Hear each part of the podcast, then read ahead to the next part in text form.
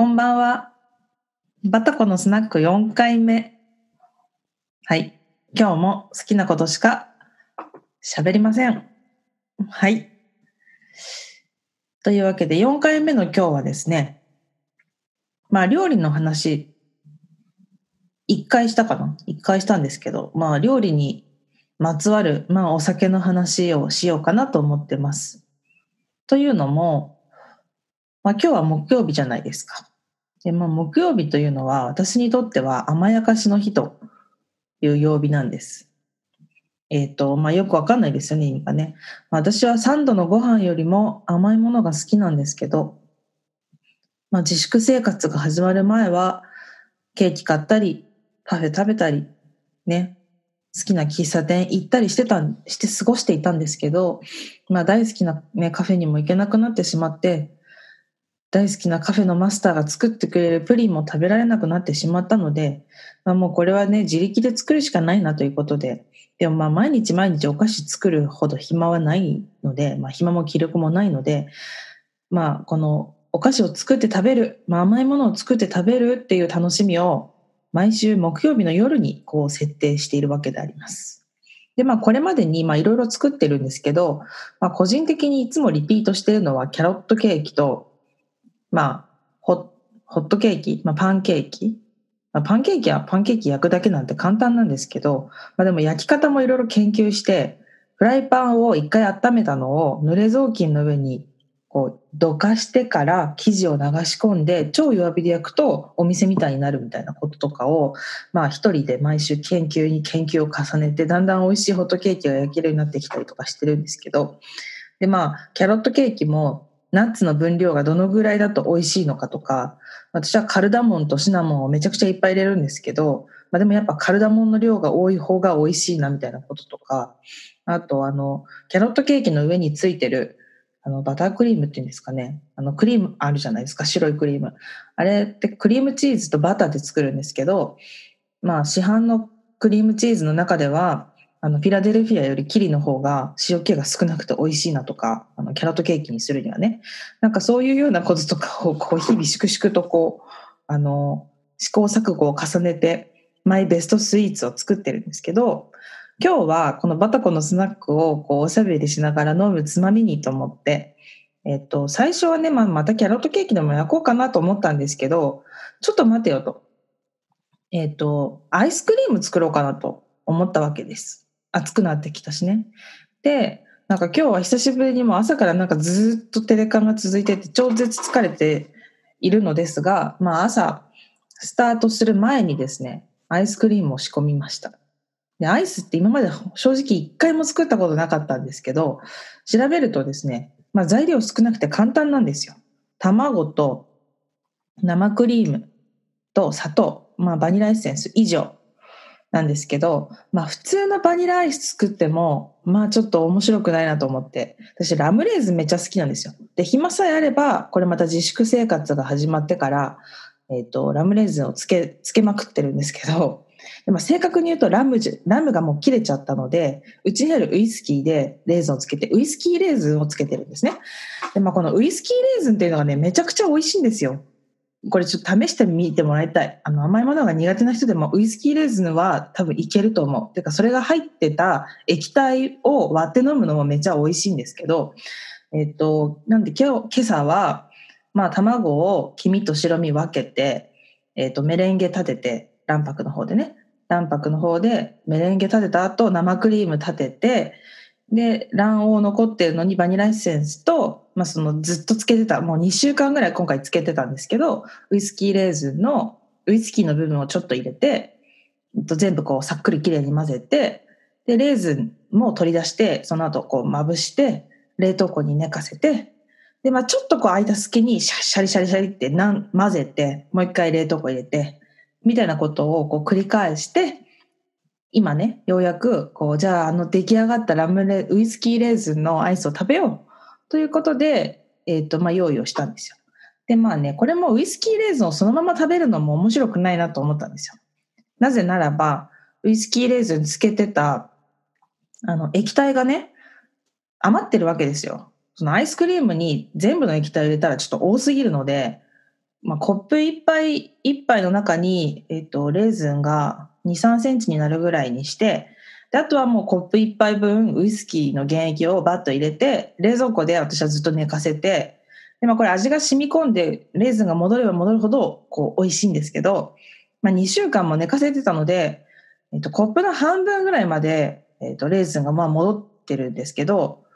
まあ、とはいえ液体がほとんどなわけですよ。で、それのうちの大さじ2杯ぐらいしかアイスクリームには入れてないので、コップ7分目ぐらいまで液体が残ってるんですね。で、まあ身もちょっと残ってると。でこれをつけ続けても多分これ以上は美味しくならない。この美味しさのこう曲線のグラフみたいのを書いた時に多分もう行き地のとこまで行ってるんで、これ美味しさグラフがこれ以上成長することは多分ないので、まあこれ美味しくいただいた方がいいなと思って開発しましたのが、えっ、と、ウイスキーフロート。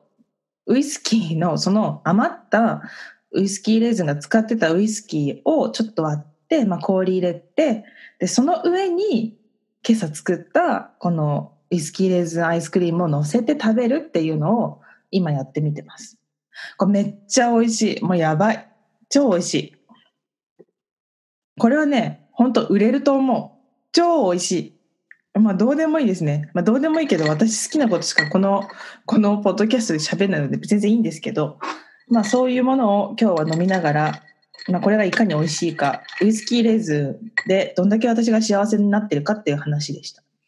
はい。どうでもいいですね。どうでもいい話を、えっ、ー、と、前半してしまいましたが、えっ、と、後半、もう一個ぐらい話そうかなと思ってます。そうね。質問に答えるっていういつものやつにしようかな。うん、何の質問に答えるかなんですけど、読書は最近しましたか？本、本ですね。本なんか読んだかという質問なんですけど、そうね。うん、この、ツイッターでこの質問もらったときは、あの、滝口優勝さんの、やがて忘れる過程の途中っていう、滝口さんがアイオワ大学に留学した時の日記日記の文学みたいのがあって、それを読みましたっていうふうに回答したんですけど、まあ、それからちょっとしばらく経ってるんで、また別の本ですね、最近読んだのは。えっと、今読んでるのは、あの文芸誌の新潮のコロナ禍の時代の表現っていう特集が面白そうだなと思って、あの、私が SNS でフォローしてる編集者の方がいらっしゃるんですけど、勝手に一方的なファンなんですけど、えっと、その人もこれ写真に撮ってあげてて、なんかすごい気になってて、あの、二人のツートップ、二人のツートップってなんかよくわかんない。馬から落馬するみたいになっちゃってるけど、なんかちょっと酔っ払ってきた。そのラム、ラムウイスキーでちょっと酔っ払ってきちゃったんですけど、えっと、コロナ禍の時代の表現、えっと、一人が、えっと、この人さ、金原さんでいいんだっけ？キンパラって読むんだっけ？キンパラさん？金原さん？あの、昔、あの、文学賞を取った、あの、金原ひとみさんのアンソーシャルディスタンスっていう作品と、もう一人は、ちょっとまた、これもまた私の無知がバレるのが嫌だな。なんて読むんだろう。河野池るいさんで合ってるのかな？河野池るいさんの最後の自粛っていうのが2つ作品に載ってて、金原ひとみさんは、えっ、ー、と、まあ、同い年なんですよ。まあ、学年1個下なんですけど、同い年で、ヘビにピアスで2003年に、あの、スバルの文学賞を取って、で、翌年にそれで同じく、同じヘビにピアスで芥川賞を取ったんですよね。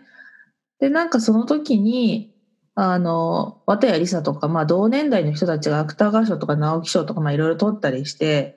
したっていう記憶もあってまあ今になれば記憶なんですけど、あの、追いかけて読んでるんですけど、まあ、コロナ禍の時代の表現とか言うからどうなのかなと思って、まあ文芸誌、文芸誌たまに買うんですけど、久しぶりにね、買って、えっ、と、読んでます。こっちの、まあ、ちょっと河野池さんの方はまだ読み終わってないんですけど、金原さんの方は読んでて、あの、私は結構、このコロナ禍の自粛が始まってから、なんて言うんだろう、結構ほっとしてる部分が多いタイプなんですよ。毎日満員電車に乗らなくても済むようになったし、うん、自分のペースで、まあ仕事はあるけど、自分のペースで生活できるようになって、他人に振り回されることが少なくなった。まあ、会議だって終わったらボタン一つで、そのリモート会議の、なんていうの？この電子会議室を退出すれば、自分が大好きな空間にすぐ戻ってこられるし、ご飯だって、あの、コンビニとかのチョイス、コンビニとか、まあその、近く、まあ社員食堂とか、自分が食べたくて作るものじゃないところからこう選ばなきゃいけないっていうのもなんか意外とストレスだったんだなっていうのに気がついてて自分でこう忙しい時とかはお昼休みが1時間しかなくて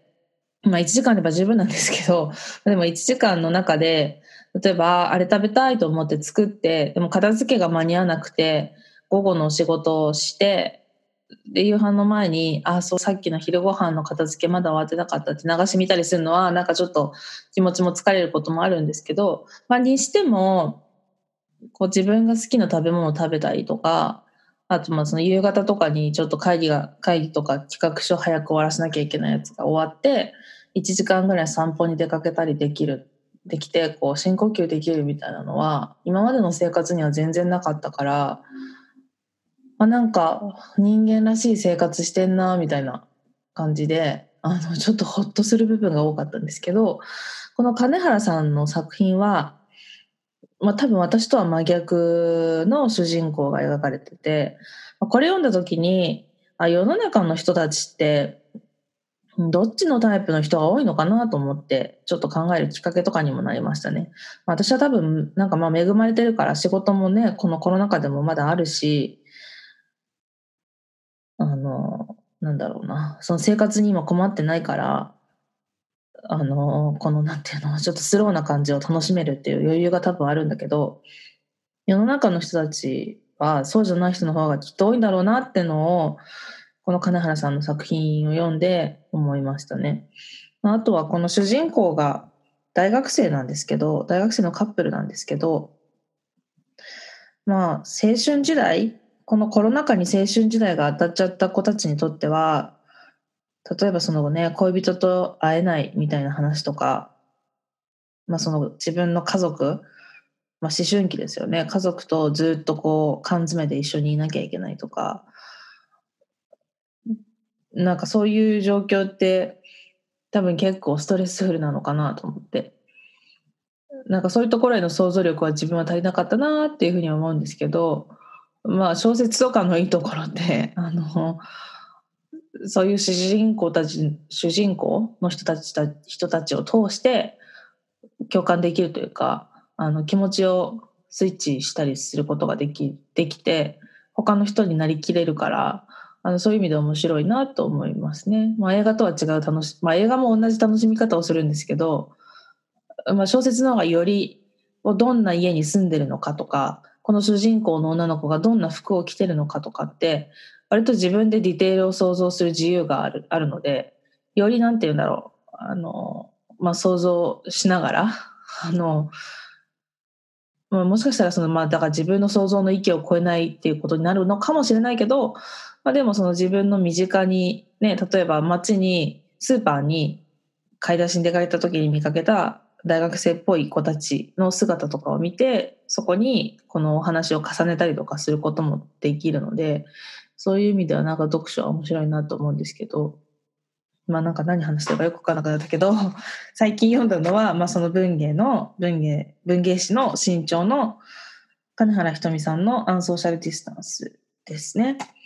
あとねもう一冊これを読む前に読んだ本があってえっ、ー、と、私、リトルプレスもすごい大好きなんですけど、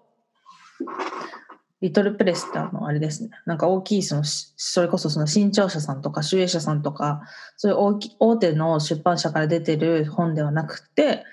えっと、個人？個人とか、まあ小さいグループ、まあミリコミ誌的なものだと思うんですけど、あのグループとかであの出してる本、小さい出版社の本なんですけど、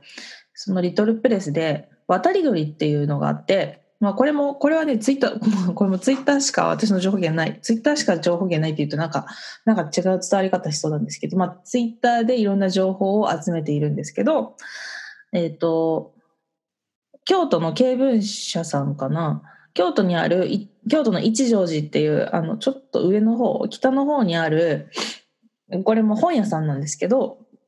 大手の本屋さんじゃなくて、地元の本屋さんなんですけど、京都行くと必ず行くんですけど、その一条寺さんのアカウントかな、そこで知ったんですけど、4年に1回、まあ、今年って本来であれば4年に1回のまあウルー年、まあ、ウルー年は本本、まあ、あの実現してますけど、まあ、そのウルー年ってどんな年かっていうとオリンピックがある年だったと思うんですけど、まあ、そのウルー年にしか発行されないミニミニコミ誌というかそのリトルプレスっていうのがあってそれが「渡り鳥」というタイトルの本なんですよ。で、まあ、このウルー年が終わると本屋さんからは消えてしまうっていう、まあ、まさに渡り鳥的なコンセプトの本で、まあ、私は結構ビジュアルに弱いので、あのー、そのツイッター上でもこの本の写真とともにウルー年のウルー年にしか発売されない渡り鳥が今年もやってきましたみたいなツイートを見て写真見てあすごい素敵な想定だなと思ってまあ購入したんですよ。でほとんどのページが白紙なんですよ。で、自分でこれから次のウルド氏に向かうまでの間の話、あなたの話を記録してくださいみたいなこともコンセプトになってて、頭の数ページに、まあこれも日記文学なんですけど、えっと、その彼らが、その、あの渡り鳥を編集したあの主人公というかその執筆者の方が、えっと、今年も出すぞっていう意気込みを書いたあの、数日間の気持ちみたいなものが書かれてるんですね。で、まあ、2月、まあ、2月のね、2月がウルー年の象徴じゃないですか。えっと、29日があるのかどうかないのかっていうところが。で、その29日に近づく数日間の部分が、まあ、あの毎日じゃなくて穴抜きなんですけど、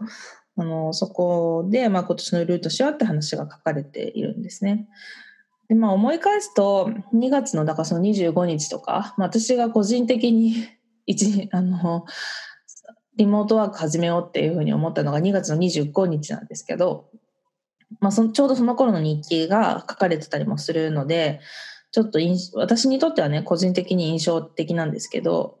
自分の話でいくと、2月のちょうどその25日の前の週末、25日月曜日だったはずなんですけど、土日はあのこのコロナ禍に入る前の最後の旅をした土日だったんですね。あのそれはもう家族で行ったんです家族っていうか、まあ、父と母と一緒に大阪に行ったんですけどあのそうですね大阪に美味しいものを食べに行ったんですけど親孝行でそのその時のことを思い出しましたね。まあその時も十分新幹線に乗るの大丈夫かなとかいろんな議論が家族の中でもあったんですけどまあ父も母も年だしまあ特にね今私は介護とかもしてるんですけどなかなか自由な時間が取れなかったりもするので、まあ、このコロナ禍でしかも余計にね旅行とか行けなくなっちゃったからあの時大阪に行って美味しいものを食べて帰ってきてよかったなって本当に思うんですけどでも次の旅行は次ねこのコロナ禍が明けて旅行に行く時はああいう旅行じゃなくなるんだろうなっていうか、なんて言うんだろう。もっと旅行先でできることも多分限られるんだろうし、移動の時間の楽しみ方もきっと変わっちゃうんだろうなっていうふうに思うと、なんかすごく切ないというか、なんか、2, 月って本当つい最近の話だけど、遠い昔のように感じますね。うん、まあなんか渡り鳥はまあその想定も素敵、想定も素敵って 具体性がないね。想定も素敵。あの、すごいこ濃い紺色で、布張りっていうんですかね。あの、せあのその布の折り折りの目が見えるぐらいの粗い感じの布がこう貼られていて文庫本より一回りぐらい大きいサイズでちゃんとハードカバーなんですよ。ハードカバーだけど布張りだからちょっと柔らかいみたいな感じで、